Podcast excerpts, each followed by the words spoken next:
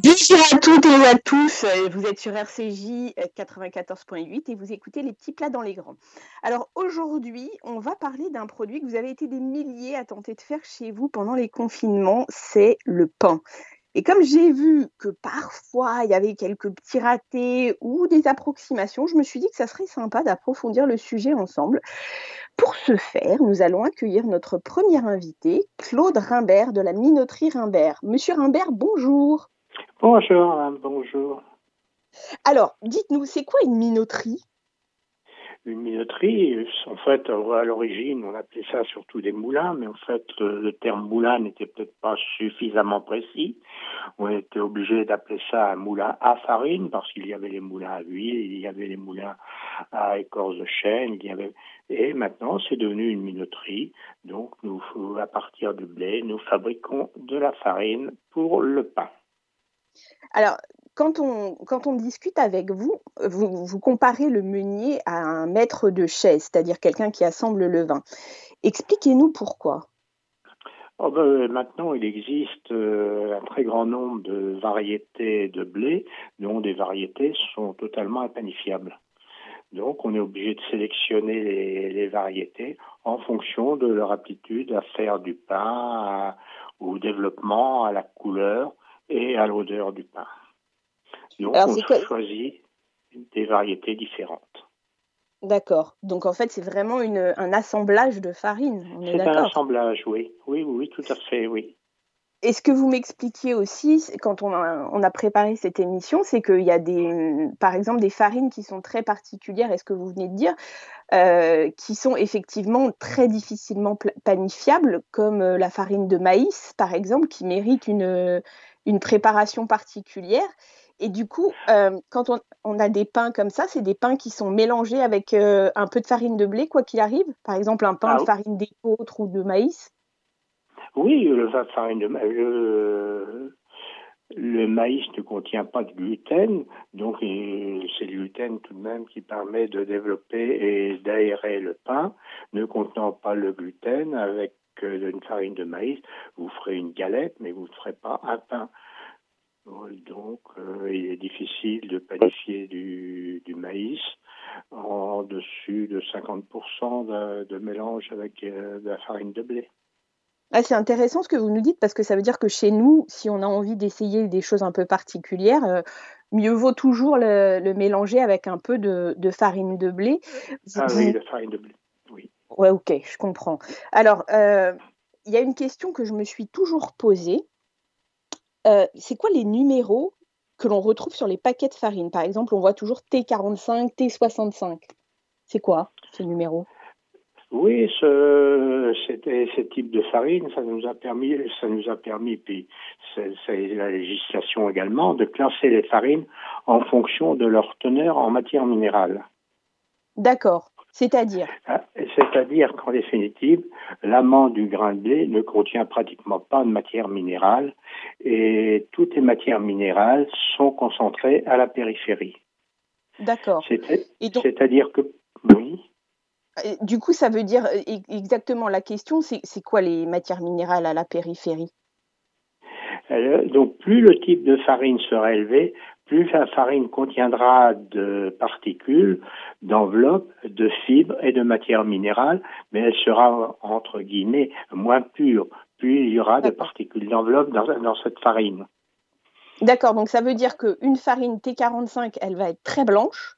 Très blanche, une farine, euh, T65, et plus on va monter, plus elle va être... Euh, oui, on arrive pour le pain complet à une type 150. En principe, tous les pains qui sont fabriqués couramment sont en type 65, oui. D'accord, ok, je comprends. Euh, la farine, en réalité, si on veut comprendre d'où ça vient, c'est quoi la farine? La farine, euh, elle est constituée essentiellement de l'amande du grain de blé que l'on que l'on écrase, que l'on tamise, que l'on sélectionne. D'accord. Alors donc ça veut dire que euh, une farine sans gluten, c'est quoi la différence entre une farine avec gluten et une farine sans gluten? C'est qu'il n'y a aucune euh, aucune. Il n'y a pas une histoire de euh, protéines Si, il y a des protéines, mais il n'y a pas de protéines. Le gluten, c'est une protéine insoluble. Toutes les autres euh, céréales qui contiennent du gluten ont une euh, protéine soluble qui ne permettront pas de tenir le gaz, si vous voulez, au moment de la fermentation. D'accord, ok. Et du coup, euh, j'ai une, dernière question, à vrai dire, enfin une dernière, j'en ai encore quelques autres, mais ça veut dire que une farine, on, peut, on peut faire de la farine avec n'importe quelle céréale? Enfin, avec n'importe quoi? Oui, à condition d'y ajouter de la farine de blé qui contient du, gluten. Ça veut dire que, par exemple, si on veut faire de l'épeautre, par exemple, une farine d'épeautre, on sera toujours obligé de mettre du blé. Ah, il y a un peu de gluten dans l'épeautre. D'accord. Donc on n'est pas obligé. Oui, mais enfin, ce sera, si vous le mélangez avec de la farine de blé, il sera tout de même plus développé et plus moins compact. Ok, si on a envie d'ajouter par exemple des graines ou des choses dans une farine pour faire un pain un peu particulier, vous nous conseillez quoi? Ah ben alors là, vous en arrivez vraiment à une question de goût et puis de qualité diététique parce qu'on peut très bien faire de, du pain avec des graines de soja, des graines de tournesol, des graines de chia, des graines de du soja. On peut on peut tout ajouter. Hein. Tout est une question de goût. Hein. Écoutez, je vous remercie beaucoup euh, d'avoir été avec nous ce matin sur RCJ, Claude Rimbert. Euh, les, alors, vous êtes à Ozoir, dites-moi le nom de la Ozoir. Ozoir, en ah, Touraine, c'est à deux heures de Paris. Euh, vous ne vendez pas sur Internet. En revanche, on peut se déplacer chez vous du mardi au samedi de 8h à 12h pour venir acheter la farine. Et je, conseille vivement à nos auditeurs de le faire parce que vous m'en avez envoyé, j'ai travaillé avec, j'ai fait du pain avec mmh. cette semaine et c'est juste exceptionnel quand on a de la vraie bonne farine de minoterie. Je vous remercie infiniment d'avoir été avec nous. Je vous en prie, merci à vous. À très bientôt, Claude Rimbert. Merci. Au revoir. Au revoir. Alors maintenant, j'ai avec, enfin, nous allons avoir euh, Erwan Blanche qui est, euh, qui est boulanger. Erwan, bonjour. Bonjour. Comment ça va? Bah, Ça va très bien, merci et vous? Bah super. Écoutez, Erwan, j'avais envie qu'on discute ensemble. Euh, vous êtes euh, le cofondateur de la boulangerie Utopie et vous venez de sortir un livre avec euh, Sébastien Bruno qui s'appelle 80 recettes faciles et créatives de boulangerie et pâtisserie qui vous feront rêver. Alors, j'ai envie de vous dire là d'instinct tout de suite, faites-nous rêver, Erwan, parce que le pain, c'est quand même un concept quand on est à la maison. Donc, j'ai plusieurs petites questions. J'ai vu, j'ai vu dans votre livre, c'est un vrai livre euh, quand même qui est hyper technique. C'est pas un livre pour, euh, pour les gens qui n'ont pas de, de, base quand même. Alors, clairement, dans le livre, euh, il n'y a pas que des recettes de pain, il y a des recettes à la fois de, de, pain, de pâtisserie et aussi de boulangerie, de boulangerie et de viennoiserie, pardon. Euh, on a pas mal de, comme de préparations de base, donc des, euh, préparations euh, vraiment très basiques, etc. Et après, il y a aussi toute une partie de nos créations à nous, vraiment très créatives. Et pour ce qui est plus particulièrement au niveau du pain, clairement, faire du pain à la maison, ça demande du temps, ça demande de l'entraînement avant de réussir vraiment à sortir un produit qui soit, vraiment intéressant. On a essayé un petit peu de vulgariser un petit peu les préparations. Mais euh, le pain, ça reste euh, bah, boulanger, c'est un métier. Ça veut dire, ça demande un peu d'entraînement. C'est quoi les écueils à éviter quand on fait du pain? Est-ce qu'il y a vraiment des, situations ou des tours de main à proscrire quand on fait du pain? Bah, proscrire, euh, oui, ça va être plus sur apprendre à la conduite d'une fermentation, etc. Puisqu'on fait toute nos préparation nous sur base de levain. Les recettes qu'on donne de pain dans le livre sont aussi sur base de levain. Le levain étant une matière vivante, évidemment, il faut apprendre à la dompter et à la maîtriser. D'accord. Alors, venons-en euh, au, vrai problème qui a été mon problème pendant le confinement, c'est cette histoire de levain, comme vous soulevez le souci.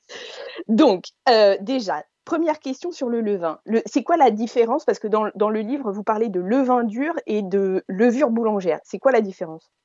Alors, le levain, ça va être vraiment une pâte, euh, une pâte, une fermentation de pâte qu'on va utiliser pour, pour les préparations, alors qu'une levure, ça va être un ingrédient qu'on va rajouter dans, la, dans le pain ou dans la préparation que l'on fait. Pour ce qui est de cette pâte, que j'ai essayé à peu près un milliard de fois de faire, mais je pense que j'ai un problème, il m'aime pas ou il se passe un truc. Euh, non, non, non, mais je lui parlais tous les jours et tout. Donc en fait, on est bien d'accord qu'un levain, c'est une farine extrêmement complète, enfin la plus complète possible, à laquelle on ajoute de l'eau et enfin racontez-nous comment on fait un vrai levain naturel qu'on fait chez nous. Un vrai levain, c'est vraiment partir du départ euh, du levain jusqu'à jusqu'à son utilisation. À la base, c'est une fermentation de fruits. Donc, c'est des fruits qu'on fait macérer, dont on va récupérer l'extrait, hein, le jus, et euh, qu'est-ce qu'on va ajouter de la farine pour l'ensemencer? Et après, une fois D'accord. Par exemple, ça peut être de la pomme. De pardon? Ça peut être de la pomme. Ça peut être un levain de pomme. Exactement, ouais. Ouais, très bien. Oui, le, euh, sur base de pomme, c'est vraiment parfait. Euh, et après, donc, cette pâte qu'on va obtenir, tous les jours, en fait, on va ce qu'on appelle la réensemencer, c'est-à-dire qu'on va lui en prélever une partie, on va lui rajouter de l'eau et de la farine pour euh, qu'elle puisse continuer à vivre et à se développer. D'accord. Et il faut la mettre à une température particulière, à un endroit particulier euh? Euh, alors, il y a plusieurs méthodes au niveau d'entretien d'un levain et c'est rafraîchi, etc. Euh, moi, je pense qu'il faut toujours au départ aller euh, sur des choses assez simples. Euh, commencer déjà par une fermentation euh, à température ambiante et au fur et à mesure qu'on commence un petit peu à maîtriser un petit peu cette fermentation-là, après, on peut voir sur d'autres techniques un peu plus élaborées. Mais le plus simple, ça reste vraiment de laisser à température ambiante, faire une rafraîchie par jour et la laisser fermenter au moins trois heures avant de l'utiliser pour une préparation. Ok. Bon, écoutez, on va tenter. Hein. Je, suis pas, je, je, ne lâcherai pas cette histoire de levain. Je réessayerai, mais je vous appellerai quand même pour avoir deux trois petits tips. Oui, parce que je vous dire. Si jamais vraiment euh, vous n'y arrivez pas, euh, on, échangera ensemble. On va y ah arriver. Ah ouais, on va y arriver, c'est sûr. C'est la motivation. Non. Euh, je regardais aussi votre livre. Vous avez euh, des pains très particuliers, alors que moi j'ai goûté chez vous, qui est par exemple un pain euh, de seigle au miso. Alors j'ai deux questions à vous poser sur ce pain de seigle au miso. La première, c'est est-ce qu'on peut faire un pain au miso avec n'importe quelle farine ou ça a un intérêt plus particulier avec la farine de seigle? Alors, l'intérêt d'utiliser du seigle pour le miso, le miso, c'est quand même euh, un produit qui est euh, très typé au niveau du goût. Euh, donc, il sent un petit peu de casser et surtout d'avoir quelque chose en fait qui va venir. le miso, comment dire, pour pouvoir le, magnifier, etc. Il faut quand même utiliser une farine qui est elle aussi a vraiment un goût un peu prononcé comme ce l'est pour le seigle. Ok. C'était l'intérêt de pourquoi est-ce que nous on le fait sur pourquoi est-ce que nous on l'avait fait sur sur seigle. Après, vous pouvez utiliser sur d'autres d'autres bases, euh, d'autres types de, pâtes ou de farine. Euh, c'est juste que le miso va l'emporter en bouche. D'accord. Mais alors, du coup, le miso, euh, moi j'ai compris l'intérêt gustatif en, le goûtant, votre pain. Mais du coup, vous, expliquez-moi cet intérêt gustatif du miso dans le pain. Parce que c'est bah, quand même antinomique. Le miso, on le voit pas du, on le voit dans une soupe ou dans un truc, mais dans le pain. Euh, bah, L'intérêt du miso dans le pain, euh, c'est d'avoir ce côté un petit peu fermenté euh, du soja euh, et euh, d'apporter quelque chose, enfin de, de, rehausser un petit peu le, le goût, le goût dans le dans le pain. Après, après ça c'est un petit peu au goût de tout à chacun. Vous avez d'autres pains comme ça un peu particuliers? Bah, nous, on fait, euh, comme on fait énormément de création, hein, tous les week-ends, on fait une nouvelle pâtisserie, un nouveau pain, une viennoiserie qui sera euh, proposée en boutique le samedi et le dimanche. On fait énormément de, de création, donc euh, au niveau du pain, on sort énormément de choses différentes. Énormément, énormément de choses différentes. Par exemple, qu'est-ce qu'on peut, qu'est-ce qu'on peut retrouver chez vous autrement? Je sais pas, ce week-end on a prévu quoi? Bon, un pain à base de cacao. La semaine dernière c'était euh, c'était un, pain cacao et cacahuètes. Euh, on travaille cacao et cacahuètes Ouais. Ça marchait très bien, c'était vraiment très très sympa. On est en train de travailler sur euh, sûrement le week-end suivant, ce sera sûrement sur une base de concombre qu'on est en train de concombre macéré. De concombre? C'est-à-dire? Bah, C'est-à-dire qu'on est en train de là on est sur, sur la phase de test, mais euh, on fait macérer du concombre dans du vinaigre avec du sucre, un petit peu d'ail, et puis ça, on va l'incorporer dans un pain. Génial. Alors, dans le livre, on retrouve aussi d'autres recettes de pain qui sont tout aussi intéressantes. Euh, par exemple, des buns euh, pour faire des, burgers ou des, ou des pains de mie, enfin du pain de mie. Sur le pain de mie, c'est quoi la vraie différence et tout ce qui va changer entre un pain normal et un pain de mie? On ajoute quoi pour qu'il y ait une vraie différence? Ah, le pain de mie, le pain de mie, il contient du lait et du beurre. D'accord. Et les potato buns, c'est facile à faire? Enfin, les potato euh, buns, c'est euh, moins facile qu'un buns standard parce qu'il faut déjà faire une purée avant de préparer sa, sa pâte. Mais par contre, on mhm. a un résultat qui est vraiment vraiment différent par rapport à un bun, c'est un petit peu plus traditionnel, j'ai envie de dire. Euh, vous allez avoir quelque chose de vachement plus moelleux euh, avec cette préparation de, purée en, euh, de purée pour faire la base de cette pâte. D'accord. Et, et, ça veut dire que c'est un pain qu'on peut, qu'on peut utiliser pour autre chose que des burgers? Enfin, ça veut dire qu'il va retenir l'eau? Comment ça se passe? Il faut le, il faut le toaster ça va vraiment jouer sur le, sur le moelleux. sur le moelleux, vous voyez, c'est un petit peu comme, je sais pas la différence entre des pâtes euh, traditionnelles normales, hein, des pâtes à manger, je parle, et euh, des gnocchis. Vous voyez, les gnocchis, c'est pareil, c'est une, une, variété de pâtes qu'on prépare sur base de, de, purée de pommes de terre. Et ben, Pour le potato buns, ce, sera pareil. Après, vous pouvez euh, l'associer, c'est pas forcément fait pour, enfin, avec cette pâte-là de potato buns, vous pouvez faire des petits pains, des petits pains à manger, etc. Pas forcément que pour faire des burgers. Canon. Eh ben, écoutez, Erwan, merci infiniment d'avoir été avec bah, nous ce matin sur RCJ. Et euh, je vous assure, on se reparle très vite parce que cette histoire de levain, je la sens un peu mal. non, vous inquiétez pas. on va y arriver. C'est juste un coup de main à prendre. eh ben, canon. Écoutez, merci infiniment d'avoir été avec nous ce matin. À très bientôt. À très vite. Merci. Au revoir. Bonne journée. Au revoir. Euh, nous allons maintenant parler d'un sujet qui me tenait particulièrement à cœur avec Michael Corcaz. Michael, bonjour. Bonjour Annabelle. Merci d'être avec nous ce matin sur RCJ. Michael, euh, le sujet dont on va parler me tient particulièrement à cœur parce que on va parler des pains de nos ancêtres, euh, enfin des vôtres et des miens.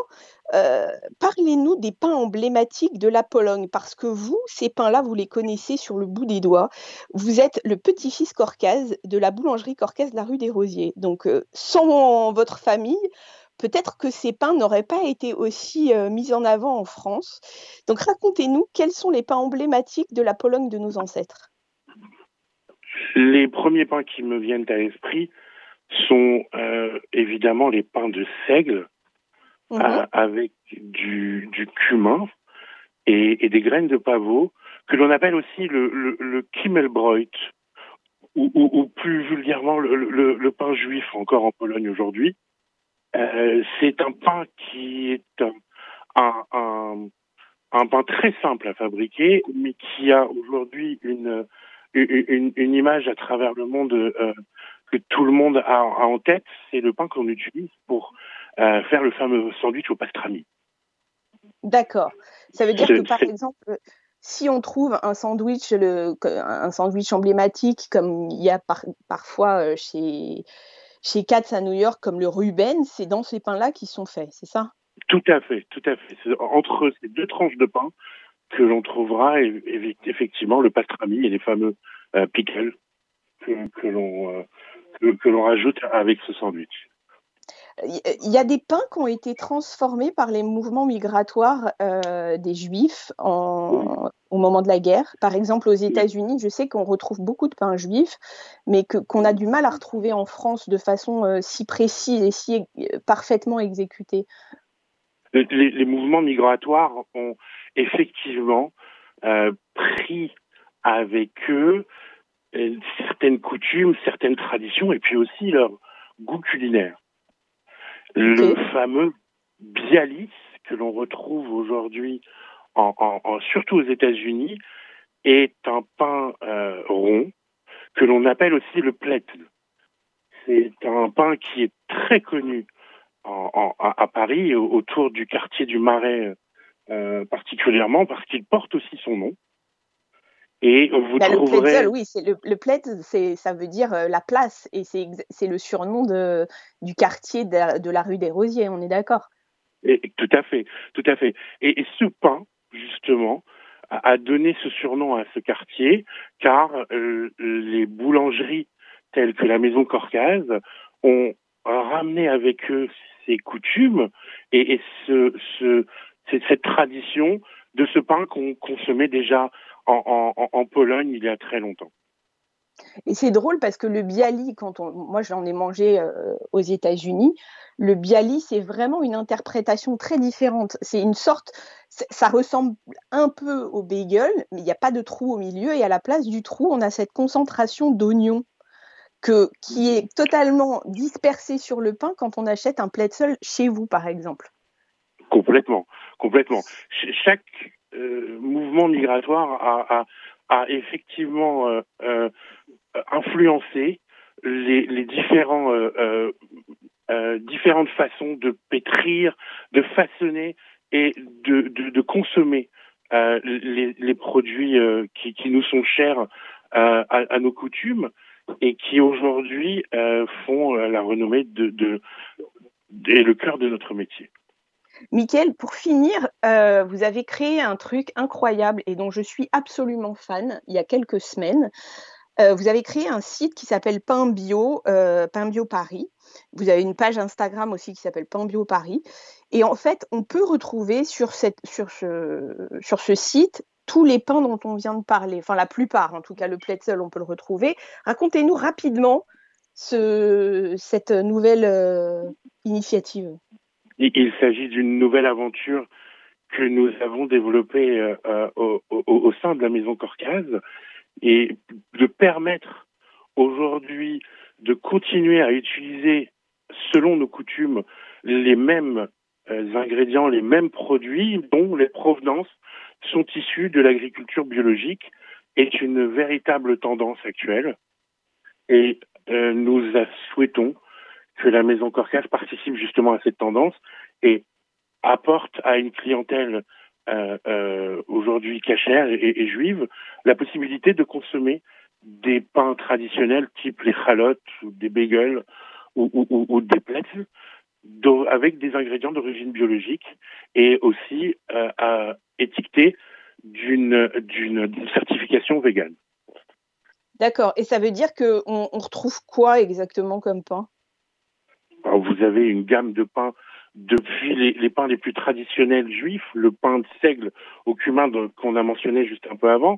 Vous avez aussi le pain noir qu'on appelle le rasovi, qui est un, pain euh, très apprécié avec de la charcuterie. Vous avez aussi, évidemment, la maison Corcaz étant installée depuis plus de 100 ans en France, la possibilité de retrouver des pains traditionnels de type français comme le pain de campagne, le pain de, maïs et, différents autres types de pains spéciaux, tout en étant accompagné évidemment des fameux bagels, des pains burgers ou des pains hot dog dont nous avons euh, aussi euh, complété notre catalogue. Alors moi je tiens à vous dire parce que j'ai testé, euh, la livraison elle est ultra rapide. C'est-à-dire qu'on commande la veille au soir, on est, on est livré le lendemain matin, c'est un, vrai plaisir. Michael, écoutez, je vous remercie infiniment d'avoir été avec nous ce matin sur RCJ. Vous revenez quand vous voulez. Et je pense qu'on va se reparler très vite parce que moi j'adore votre histoire et, euh, et, on va se reparler très très vite. À bientôt Michael. À, à très bientôt Annabelle, merci. Je vous en prie, au revoir. Avant de finir cette émission, j'ai un livre à vous conseiller si vous êtes comme moi pas hyper euh, au top euh, en termes de pain et que vous avez besoin de recettes assez simples. C'est le livre Simplissime, les recettes pour faire son pain maison, les plus faciles du monde aux éditions Hachette Cuisine. Il est à 7,95€ et je vous le conseille vivement parce que moi, personnellement, il a été euh, juste parfait pour comprendre ce qui se passait en termes de levure, de, de, temps de pouce. Enfin, vous allez voir, il est très très sympathique. Euh, c'est la fin de cette émission. Merci d'avoir été avec nous sur RCJ 94.8. On se retrouve la semaine prochaine avec une émission sur le zéro déchet. Je vous souhaite une bonne semaine à toutes et à tous et Shabbat Shalom.